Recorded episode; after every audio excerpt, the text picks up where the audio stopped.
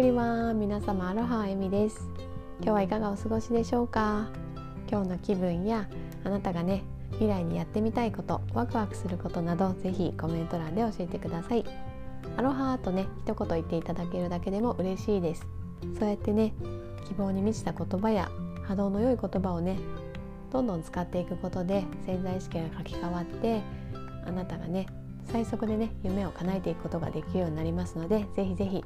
コメント欄を利用してアウトプットしてみてくださいね。それでは早速今日のテーマに入っていきたいと思うんですけど質問が答えを引き出すというテーマでお話ししていきたいと思います。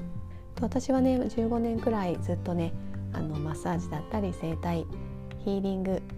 カウンセリングのようなねお仕事をしているんですけれども、まあ、そういった中でねあのクライアントさんがねよくね聞いてくださる質問で私何がしたいかわからないんです。みたいなことをね言われる方がいらっしゃるんですね。そういった方たちはねなんとなくね今の現状には満足できてないっていうことは認識していて何か変えたいとは思っているんだけど何をしたらいいかわからない自分になんてできるのかなみたいなね、まあ、そういった感じでねお話をしてくれることが多いです。でそういった方に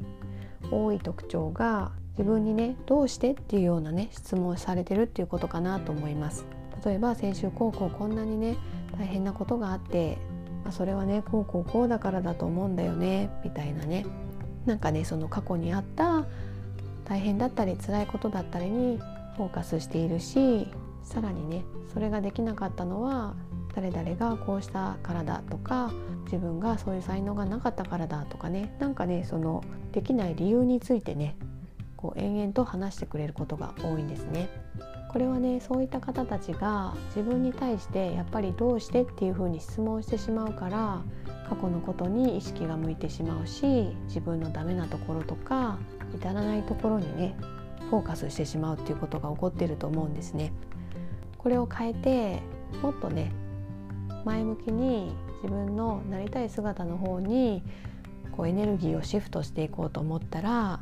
その質問を変えていく必要があると思うんですね。なぜならその思考っていうのは質問によって作られるしその質問こそがねあなたが求めている答えを引き出すからなんですね。こう何もねあの自分に問いかけずにいるとどんどん周りの情報が勝手に入ってきて自分の思う答えは決して出ないんですけどしっかりとね正しい質問を自分に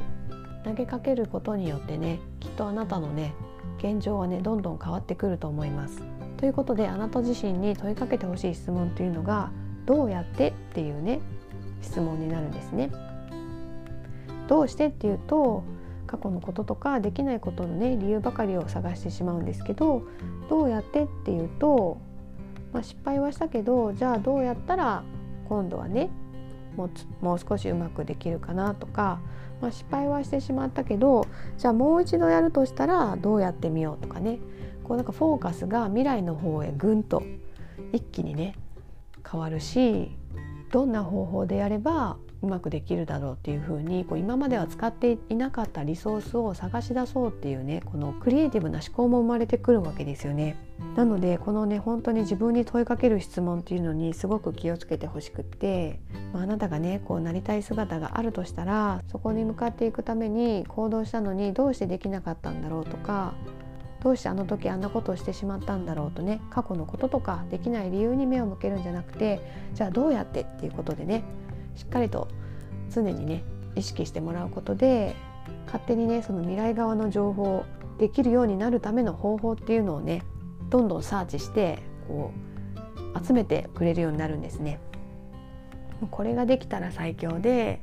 まあ、少しぐらいね失敗したり大変なことがあってもどうする？どうやる？っていうふうに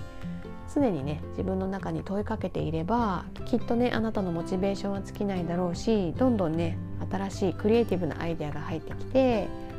前に前にね進む力になってくれると思います。本当にねそうやって質問を投げかけて潜在意識がねこう質問に答えていってくれるうちにねきっとねその初めはすごく辛いなとか大変だなってね落ち込んだり傷ついたりしている問題も少しずつ客観的に見ることができるようになるんですよね。なんかねこう自分のことなんだけどちょっとあの時バカだったなとかなんかこうクスッと笑えるようになったり人にねこんなことあったんだよってこう楽しくね